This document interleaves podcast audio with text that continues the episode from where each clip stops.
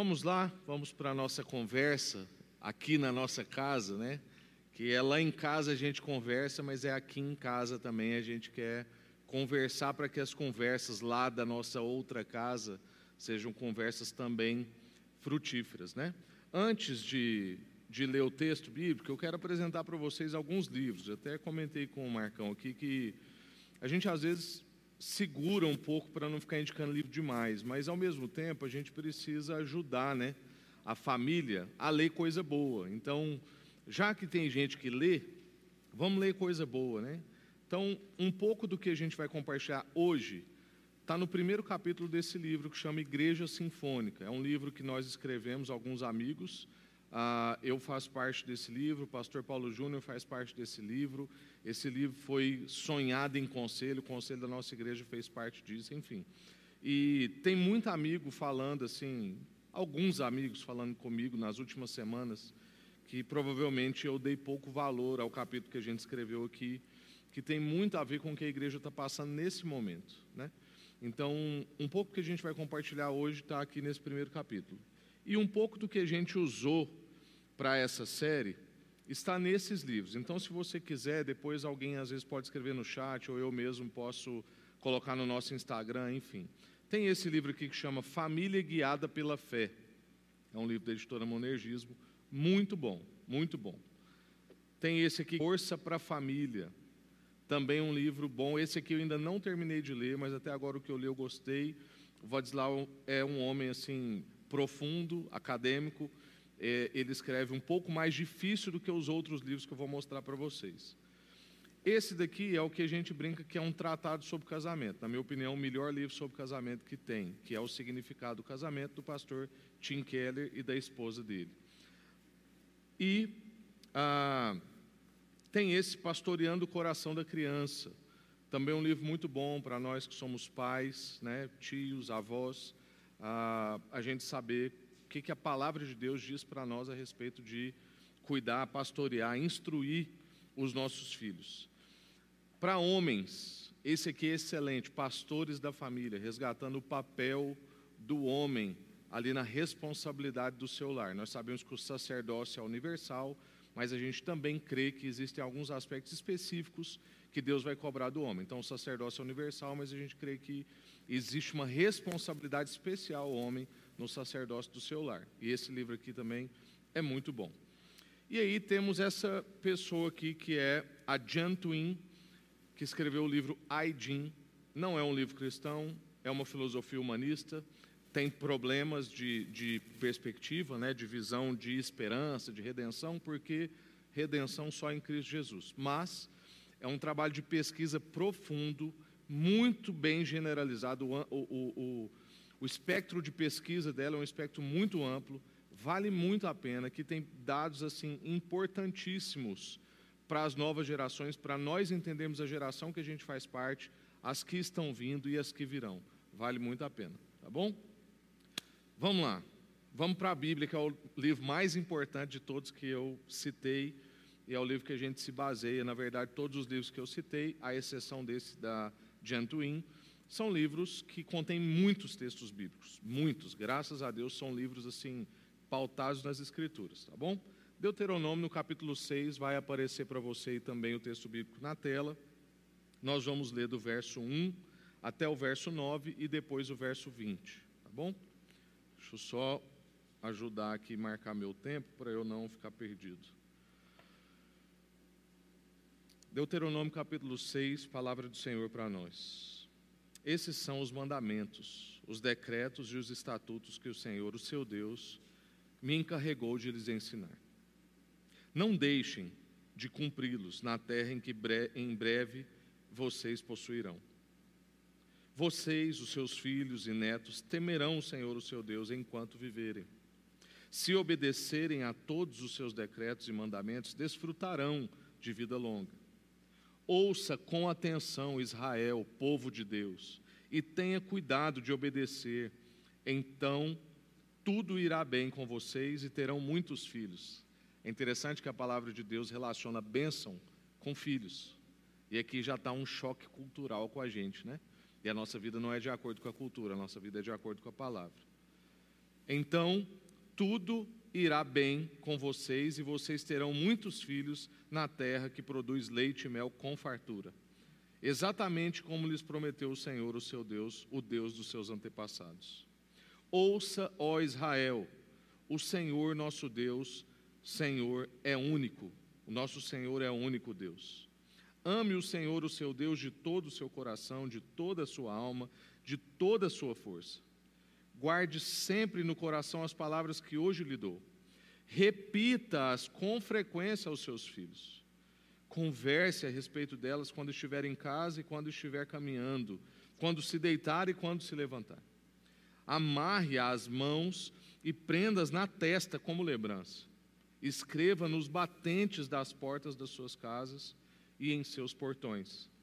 Verso 20. No futuro, os seus filhos lhes perguntarão o que significam esses preceitos, decretos e estatutos que o Senhor, o seu Deus, lhes deu. Então vocês lhes dirão. E aí o texto continua e eles vão dizer né, de como Deus os conduziu no Egito e os tirou da escravidão.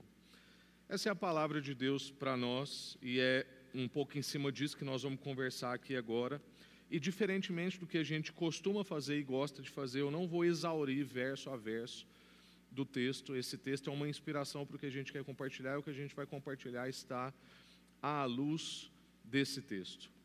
Esse é um texto direcionado ao povo de Deus, quando Moisés está estabelecendo ali o povo de Deus como povo. O povo acabou de sair do deserto, o povo estava no Egito e adentrar na terra prometida, e esse povo então tem um jeito de viver. Esse povo não vive como os outros povos vivem.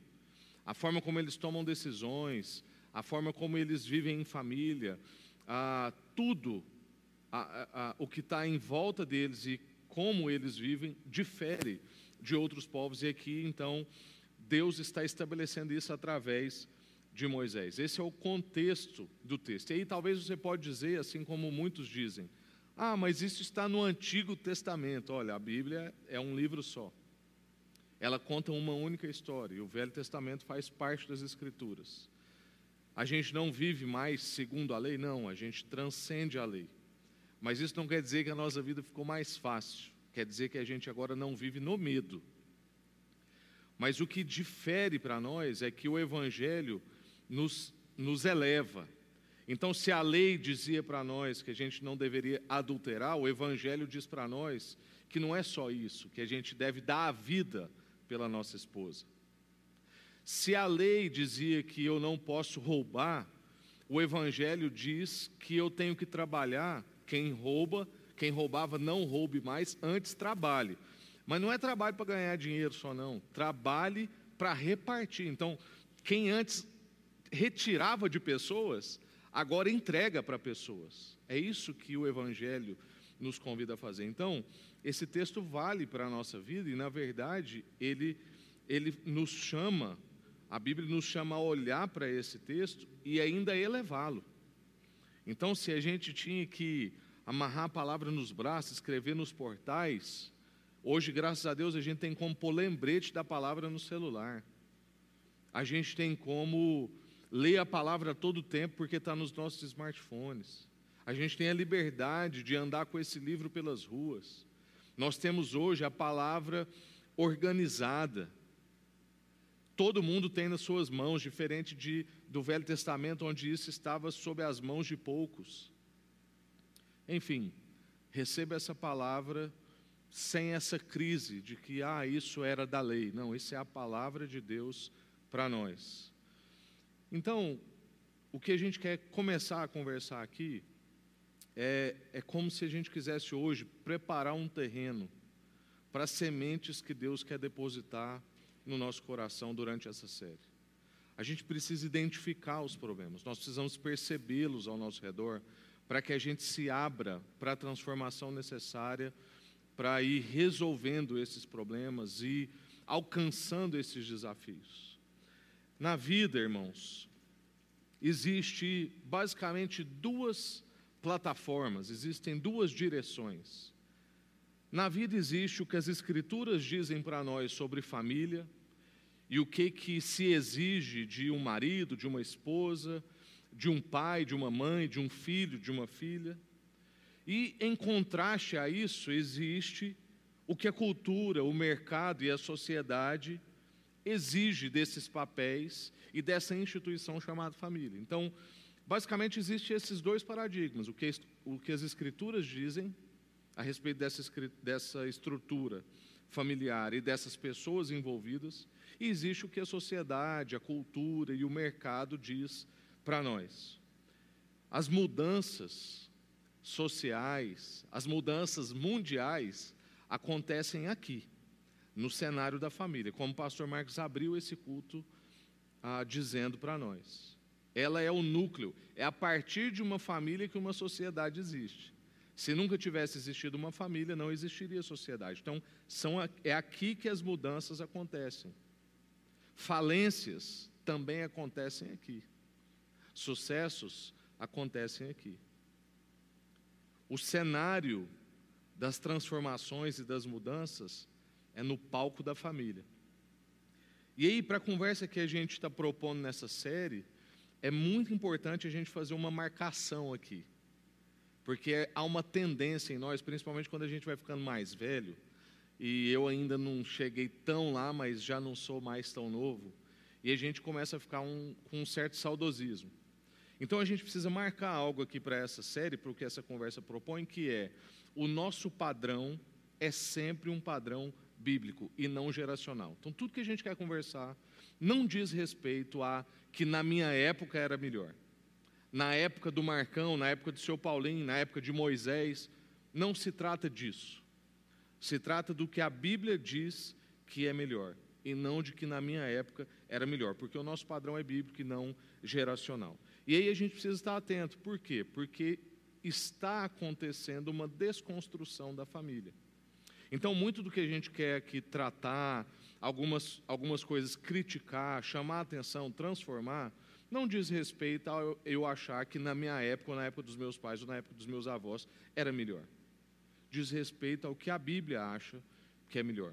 E como eu disse, aqui no livro Igreja Sinfônica, no primeiro capítulo, a gente traz à luz uma coisa que o pastor Flávio Guarato viveu numa das suas reuniões ali com a ONU. Isso foi em 2015, já, já se vão seis anos. E o Flávio, quando ele retornou de lá, ele compartilhou conosco uma percepção. Tinha três assuntos que permeava a reunião da ONU, um simpósio. Os três assuntos eram transição, tradução e sustentabilidade. No ponto da transição, o, cenário ali da reunião da ONU mostrava que cada representante de Estado estava com um jovem junto com ele intencionalmente, de propósito. E queriam dar voz a esse jovem porque queria ouvir qual era a percepção dele de mundo. E queria tentar fazer um trabalho de tradução, que é a segunda palavra.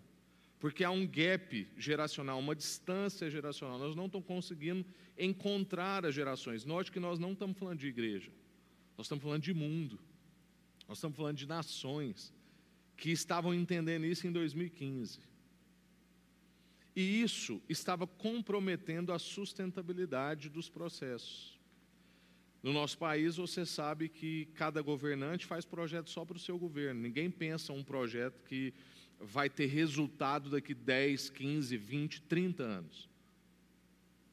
E isso faz com que a gente tenha que começar de novo o tempo todo, é retrabalho. As nossas raízes ficam sendo rasas. E nós estamos comprometendo a sustentabilidade. E isso dá para trazer também para dentro do nosso contexto de igreja, e foi isso que a gente trabalhou aqui no Igreja Sinfônica. Dentro da sua casa, dentro da nossa casa, igreja, Família Sal da Terra 90, a gente vive tensões na transição, na tradução, e na sustentabilidade. A primeira coisa, então, que eu quero ressaltar com você é esse aspecto da transição. Moisés estava transicionando no texto que a gente leu. Era muito importante garantir que as próximas gerações sabia de onde o seu povo vinha, qual era a sua história, o que Deus tinha feito por eles, qual é a forma que esse povo vive, qual é a lei de Deus, o que, que Deus planejou para um povo. Era um tempo de transição, Moisés estava velho. Eles iam entrar numa nova realidade, uma nova geração, ou seja, os filhos da geração de Moisés iriam assumir dali por diante. Nós estamos aqui falando de Josué, de Caleb. Então a Bíblia mostra para nós a importância de darmos atenção nesse aspecto da transição. Outro cenário bíblico onde a gente vê transição e a importância disso, a dedicação nisso é Paulo com Timóteo. Paulo intencionalmente instrui Timóteo, discipula Timóteo, compartilha a fé com Timóteo ainda ressalta a importância que a sua avó Lloyd teve na vida dele, a importância do seu ambiente familiar, de ter sido compartilhada a palavra naquele ambiente. Paulo não disse que bom que você teve um ministério infantil excelente na sua vida. Não, o apóstolo Paulo diz que bom que você teve na sua casa o compartilhar da sua fé. Que bom que você teve na sua casa a instrução na palavra de Deus. Que bom que a sua avó, que a sua mãe trabalhou isso com a sua vida. A gente acabou de passar pela série Neemias, e Neemias trata justamente da falha na transição de gerações. O maior trabalho de Neemias, como a gente viu, não era reconstruir o um muro, era re restaurar um povo. E como é que o trabalho de restauração do povo começou? Reunia toda a família e lá no texto diz: e todos os que tinham capacidade de compreensão, ou seja, crianças com capacidade de compreensão, reunia todas essas pessoas o avô e o neto estavam na mesma reunião e a palavra de Deus ia ser exposta. E era assim que se restaurava um povo, é assim que formava um povo, era, era assim que se estabelecia uma família de Deus. Então é importante a gente perceber que a sociedade como um todo tem se preocupado com o ponto da transição. E nós, como igreja, deveríamos estar modelando como é que se faz e como é que se vive isso. Mas parece que a gente está embaraçado demais com a gente mesmo, com as nossas agendas, com as nossas estruturas, em melhorar os nossos projetos. E infelizmente a gente parece que está aderindo o mesmo modelo de pensamento do mercado e da cultura, a, cedendo ao pragmatismo, a coisa da. É mais prático assim, é mais fácil assim. Eu quero ter um pouco de paz, então eu deixo a minha criança ali, o meu adolescente ali. E quando eu estou na minha casa, eu quero desfrutar das minhas coisas, porque eu já trabalho demais para fazer a minha família feliz. Então eu não quero gastar tempo tratando da palavra com os meus filhos, lavando a minha esposa pela palavra, por exemplo, contando uma história na hora do almoço, ou na hora da janta, ou na hora de dormir sendo que o povo de Deus deve ser, dentre tantas coisas, um modelo social, uma referência para quem não teve um encontro com Jesus. É parte da atuação da graça de Deus no mundo nos manter, nós, povo de Deus, nos manter nesse tempo, nessa dispensação, nesse momento de pandemia 2021, é da atuação da graça de Deus no mundo nos manter aqui para modelar o que é a vida. Pensa nisso, meu irmão e minha irmã. Se nós não estivéssemos aqui, o povo ia se espelhar em qual modelo de família, em qual modelo de instituição, e qual base para pensar a respeito de amor, de honestidade, de generosidade. Quem que traz essa referência? Quem que estabeleceu essa referência na sociedade há milhares de anos atrás? Quero te fazer perguntas sobre transição. Quão longe você se sente dos seus filhos, ou dos seus sobrinhos e dos seus netos? Hoje há uma distância enorme entre as gerações. Eu me lembro que ah, nós sempre fizemos um trabalho para aproximar as gerações, né? E aí a gente insistia que os nossos jovens se dedicassem aos adolescentes. E aí eu me lembro uma vez que uma jovem que ainda não tinha ela não tinha, acho que 19 anos. Acho que ela estava com 17 ou 18. E ela estava ali é, trabalhando com os mais jovens, de 12 até 16, 17 anos. E um dia ela me ligou irritada e falou assim: Eu não aguento mais aqueles meninos. Aqueles meninos são chatos demais, eu não entendo o que eles falam, eles não estão entendendo o que, que eu falo. Eu falei para ela assim: É por isso que você tem que estar tá aí. Se você não entende, imagina eu.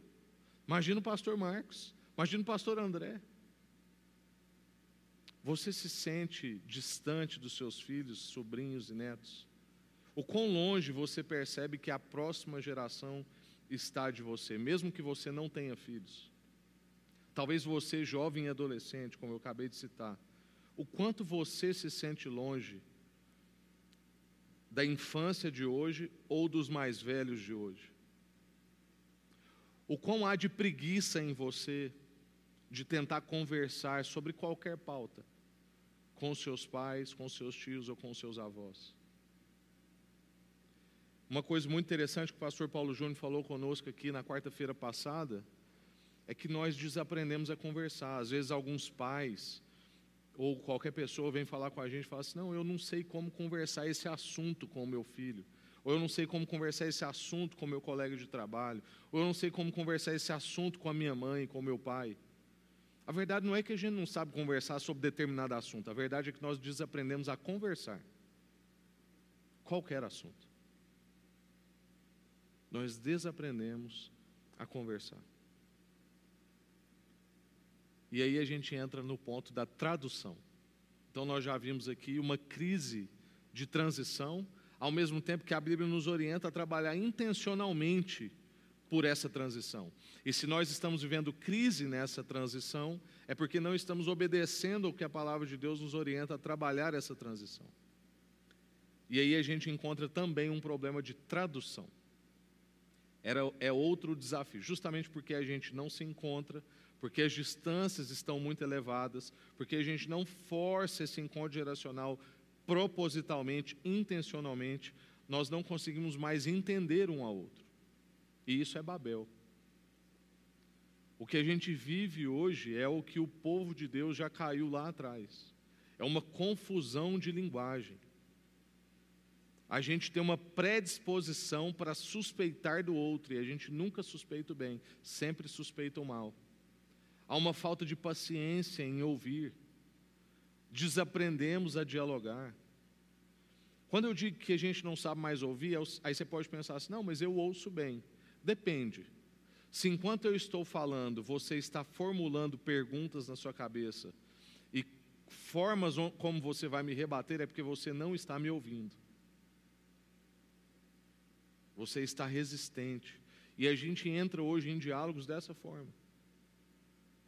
A gente não procura entender o que, que está por trás ali do que a pessoa está dizendo. A gente nem considera mais o problema do pecado, irmãos. Nós estamos um povo sem noção, sem compaixão. A gente olha para o mundo e espera que eles vão acertar, e eles não vão acertar. Existe um problema anterior que nós vamos trabalhar nessa série também, provavelmente daqui duas quartas-feiras o problema do pecado, esse é o problema por trás do problema. E a gente esquece disso. Nós esquecemos que estamos lidando com pessoas enfermas, enfermas na sua alma, enfermas na, na sua gênese. Como diz o salmista, em pecado fui concebido, em pecado a minha mãe me teve, Nasci em pecado, o pecado me assedia. É o apóstolo Paulo, o que eu quero fazer, eu, eu não faço, e o que eu faço não é o que eu quero fazer. Ora, se nós que temos o Espírito Santo vivemos esse conflito, imagina quem não tem o Espírito Santo. Tenha mais paciência com as pessoas, no WhatsApp, no Twitter, no Instagram. Pessoalmente eu não preciso pedir, até porque a gente não está encontrando muito, mas também, mesmo quando estava encontrando, pessoalmente parece que a nossa coragem dá uma diminuída boa. Mas se esforce na tradução. Siga os passos de Jesus. Moisés, aqui, quando está entregando o que a gente acabou de ler em Deuteronômio capítulo 6, ele está se esforçando para traduzir para uma próxima geração o que, que eles acabaram de viver. O verso 20 diz isso: no futuro, os seus filhos vão perguntar o que, que significa tudo isso. E o que, que vocês vão fazer? Vocês vão contar a história para eles. Vocês vão traduzindo de geração para geração, traduzindo, aproximando o idioma, aproximando a cultura, aproximando a palavra de Deus, encontrando lugar no coração dos seus filhos, dos seus netos, para toda essa história que Deus fez conosco e está fazendo em nós. Se esforce para traduzir. Jesus fazia isso, Jesus contava parábolas, Jesus contava histórias, Jesus tentava fazer com que as pessoas entrassem no cenário do que ele estava compartilhando. Colocava elementos para isso. A gente vê isso também, o mesmo esforço na vida do apóstolo Paulo. O apóstolo Paulo, quando está em, quando está em Atenas, usa de uma forma de linguagem, de construção de raciocínio que os filósofos daquele tempo entendiam. Ele cita filósofo. Ele se esforça na tradução do que ele está compartilhando. A gente tem depois do apóstolo Paulo, por exemplo, os reformadores, os puritanos. Você sabia que todo o catecismo que existe foi criado para ser trabalhado com criança? Meu irmão, minha irmã, se você nunca leu um catecismo, eu pego um catecismo hoje e falo assim: nós somos muito burros. Porque isso aqui era para ser feito com criança e eu não estou entendendo. Porque nós deixamos de fazer isso de geração para geração. Nós estamos perdendo o timing da transição e nós não estamos nos esforçando na tradução. A gente quer que o outro engula o que a gente está dizendo, ao invés de discernir qual é a forma como ele ouve. Como ele ouve a mesma coisa que está registrada há milhares de anos, mas que pode ser dita de uma forma que entra no coração da pessoa. Tradução. Os reformadores e puritanos também tiveram esse esforço. Compartilhar para uma criança. E aí, irmãos, o que acontece é que a não proximidade entre as gerações e o desleixo com a educação nas nossas famílias, a terceirização da responsabilidade da educação, seja educação formal ou educação cristã, somado ao nosso egoísmo, aos projetos dos meus sonhos, dos meus desejos pessoais, o meu projeto de ser feliz, de dar uma vida melhor para os meus filhos, em nome de tudo isso, nós estamos tornando a tradução impossível. Porque a gente já não sabe mais qual é a linguagem, qual é a forma que alcança o coração do outro. Em nome de coisas boas, da tal da felicidade tão dita hoje, dos meus desejos pessoais, que é outro ponto que a gente precisa tratar também. Que hoje os casamentos estão fundados em cima disso.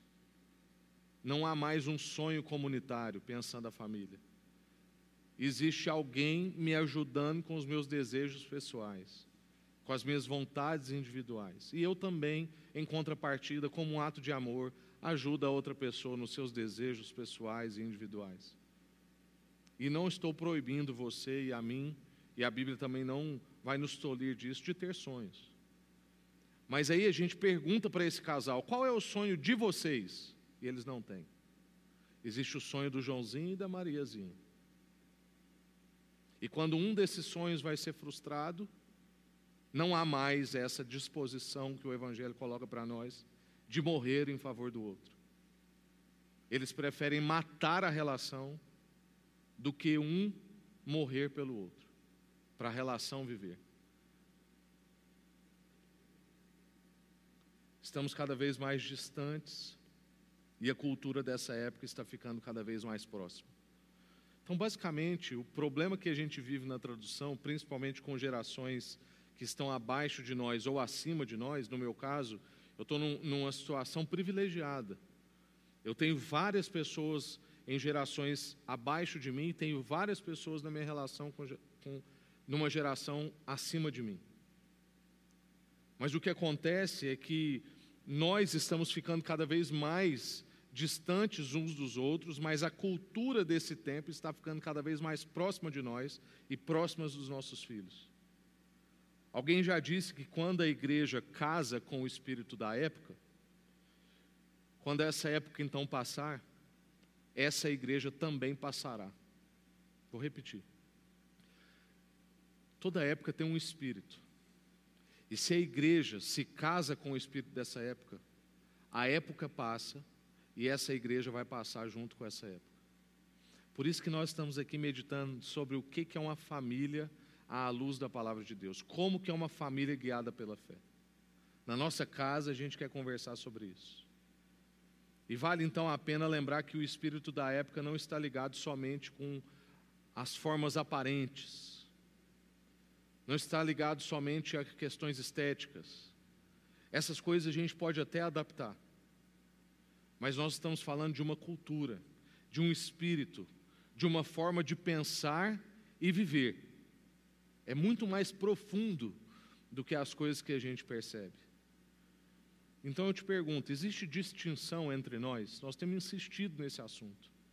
Nós temos sido um povo distinto. A forma como você pensa negócios se distingue em quê de quem não teve um encontro com Jesus? A forma como você decidiu o curso que você ia cursar se distingue de que forma de outras pessoas que não tiveram encontro com Jesus e decidiram pelos seus cursos. A forma como você é vizinho se distingue em que da forma como outras pessoas são vizinhas. A forma como você almoça, janta, faz as suas refeições, coloca-se na mesa, distingue-se em que? Os motivos pelos quais você trabalha mais ou menos são diferentes das outras pessoas, dos motivos da cultura, de qual forma?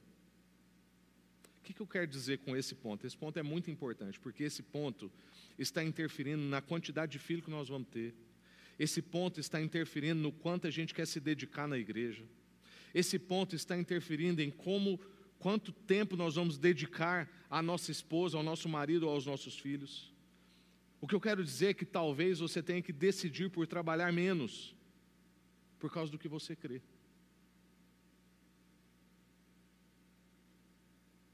Os motivos pelos quais você deixa, trabalha mais ou trabalha menos, porque também há momento de trabalhar mais. Mas esses motivos se distinguem de que forma dos motivos da cultura? O que a gente não, não percebe é que com esse tipo de pensamento que não distingue, a gente vai traduzindo para as novas gerações e para o nosso tempo uma forma de viver, que é uma fé que não mexe na minha vida, uma fé que não se difere desse tempo. Na verdade, o que nós vamos fazendo é uma não tradução daquilo que a gente crê ou crer. E tudo isso, então, está comprometendo o próximo e último ponto, que é o ponto da sustentabilidade. Então, transição, tradução e sustentabilidade. Nós estamos fazendo um retrabalho. As nossas raízes estão fracas. A cada geração que passa, parece que a gente tem que fazer todo o trabalho de novo, porque não há uma continuidade. A gente foi terceirizando para a instituição igreja a formação dos nossos filhos, a formação dos nossos casais, a formação dos nossos a continuação da formação dos nossos idosos, o cuidado dos nossos idosos, e parece que agora tudo é responsabilidade da instituição igreja. Ela tem que criar uma programação atraente para as crianças, ela tem que fazer uma estratégia boa para os adolescentes, ela tem que ter um bom ambiente para os jovens, ela tem que ter um curso específico de casais, ela tem que ter um projeto muito bom para a terceira idade. E tudo isso faz parte, irmãos.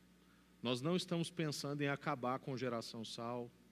Na verdade, nós estamos potencializando, estamos sonhando coisa nova, estamos pegando material, mas tudo isso que nós estamos fazendo, nós estamos trazendo a família junto. Para que, que cada vez mais nós vamos entendendo que o que a gente faz aqui não substitui o que é feito em casa. É impossível nós formarmos um caráter cristão numa pessoa no encontro de uma hora e meia por semana. Isso é um trabalho diário. Isso é o trabalho que Deuteronômio chamou aqui para nós de escrever nos batentes das portas, de amarrar na testa, de pôr no braço, de repetir diariamente. Esse é o trabalho que vai dar sustentabilidade.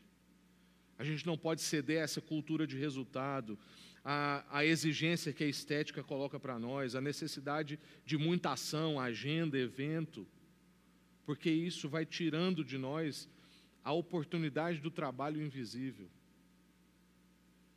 Eu recebo testemunho de vários pais mais velhos, então a gente olha, por exemplo, para a casa do seu Justo e da dona Gélia, ou do seu Paulinho e da dona Raquel, do Pedro e da Mirene, a gente vê esses casais já mais velhos que têm os seus filhos no caminho do Senhor, e aí às vezes alguém fala assim: ah, graças a Deus né, que o seu Paulinho teve filhos assim, ajustados, né? Os meninos nasceu bom.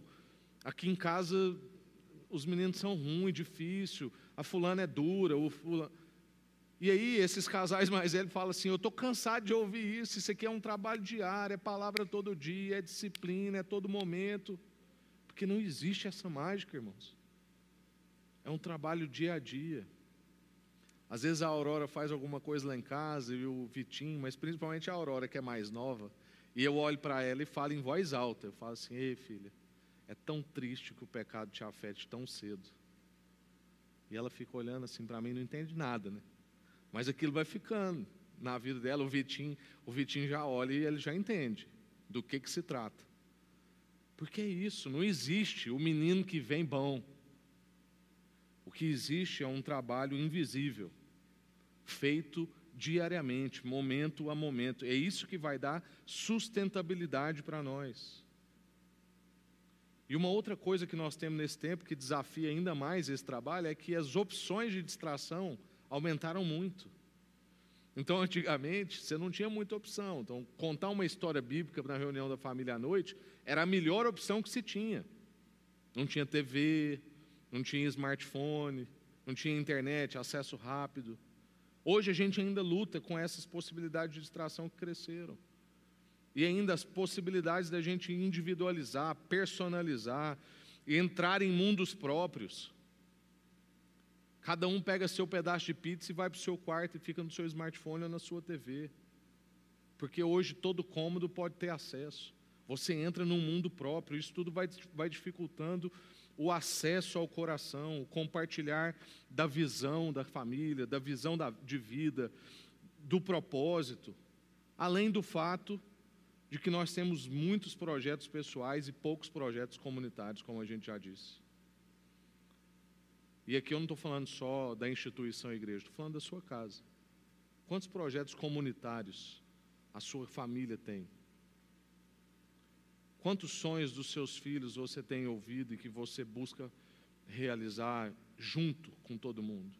De preferência, um sonho que não envolve só dinheiro, para você não se esconder atrás de que eu trabalho muito e não tenho tempo para minha família, para resolver os sonhos deles. Eu quero concluir. Quero concluir lembrando a gente que a Bíblia começa com um casamento, em Gênesis, Adão e Eva, e a Bíblia termina com um casamento, em Apocalipse, falando de Cristo com a igreja.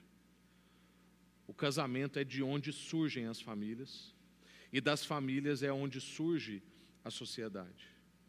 O casamento é a ideia de Deus, a família é um projeto de Deus, para nós e para Ele. É um projeto de Deus para a nossa vida, é onde a gente encontra alegria, transcendência, sonho, prazer, deleite. E é também para Ele, porque Ele nos adotou como filhos e nos inseriu na família dele.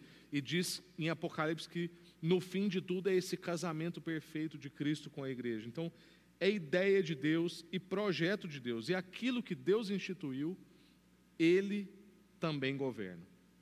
E aqui está um mote que você pode decorar para a nossa série. Aquilo que Deus instituiu, Ele também governa. Quem governa o seu relacionamento? Onde está a raiz da sua família? Vocês estão fundados onde? Em quem? Se Deus inventou o casamento e tem a família como seu projeto, então, nós que ingressamos nessa jornada, devemos ao máximo buscar compreender e sujeitar aos propósitos divinos dessa relação. Se Deus criou, Ele é suficiente para manter. O que cabe a nós que entramos dentro desse projeto de Deus é buscar conhecer e sujeitar aos propósitos divinos para essa relação. E conforme a gente vai conhecendo e compreendendo e nos sujeitando, a gente vai também contando essa história para a nossa família, traduzindo, transicionando, ou seja, conversando lá em casa sobre esses propósitos divinos para a nossa família. Essas conversas que vão proporcionar para nós, então, transição, tradução e sustentabilidade. Vamos orar e a gente pode conversar um pouco. Se você tiver pergunta, você pode fazer no chat. Nós ainda temos aí uns 15 minutinhos. Senhor, obrigado pela Sua palavra, porque ela nos educa a viver. Obrigado a Deus porque a Sua palavra é fonte de vida. Obrigado a Deus porque todos os mistérios do conhecimento, da ciência, estão escondidos em Cristo Jesus. E esse Cristo foi revelado para nós. Obrigado porque olhando para a Sua palavra, a gente pode, ó Deus, saber qual é o propósito do Senhor para uma família, qual é a direção que o Senhor tem para nós, como é que nós devemos, ó Deus, tratar com o nosso cônjuge, criar os nossos filhos, cuidar dos nossos idosos, acolher as nossas viúvas. A Sua palavra, ó Deus, tem direção, orientação, a forma como a gente vai conseguir vida e vida plena. E se nós estamos padecendo, se as nossas famílias estão se dissolvendo, é porque as nossas raízes estão rasas e o Senhor não está governando a nossa casa. Então a gente quer confessar, ó Deus, o nosso pecado, de tantas vezes estarmos distanciando da Sua palavra, tantas vezes estamos cedendo, ó Deus, às distrações, e não estamos, ó Pai, buscando qual é a vontade do Senhor para a nossa vida. Perdoa a gente, Pai. Ao mesmo tempo, eu peço agora que o Senhor nos instrua, que o Senhor renove a sua disposição e a sua paciência conosco, que o Senhor derrube, ó Deus, fortalezas mentais, que o Senhor nos capacite a fazer essa transição, essa tradução, para que a gente tenha sustentabilidade no meio do seu povo, em nome de Jesus. Amém.